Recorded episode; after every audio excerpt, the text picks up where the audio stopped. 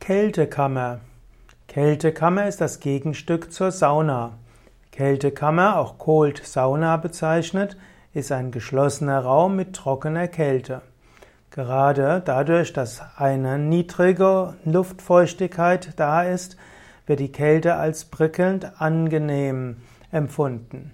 Es gibt verschiedene Formen von Kältekammern. In manchen Saunalandschaften findet man Kältekammern mit minus 5 bis minus 10 Grad.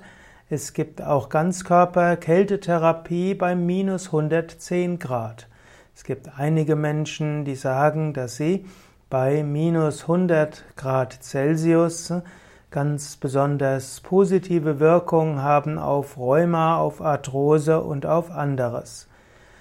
Kältekammern ist also etwas, was hilfreich sein kann zum Wohlbefinden. Dafür gibt es Kältekammern in den verschiedenen Saunalandschaften und Kältekammer kann auch medizinisch eingesetzt werden, wo die Temperaturen sehr viel niedriger sind und wo man die Kältekammer unter, also nach einer Verschreibung und unter Aufsicht besucht.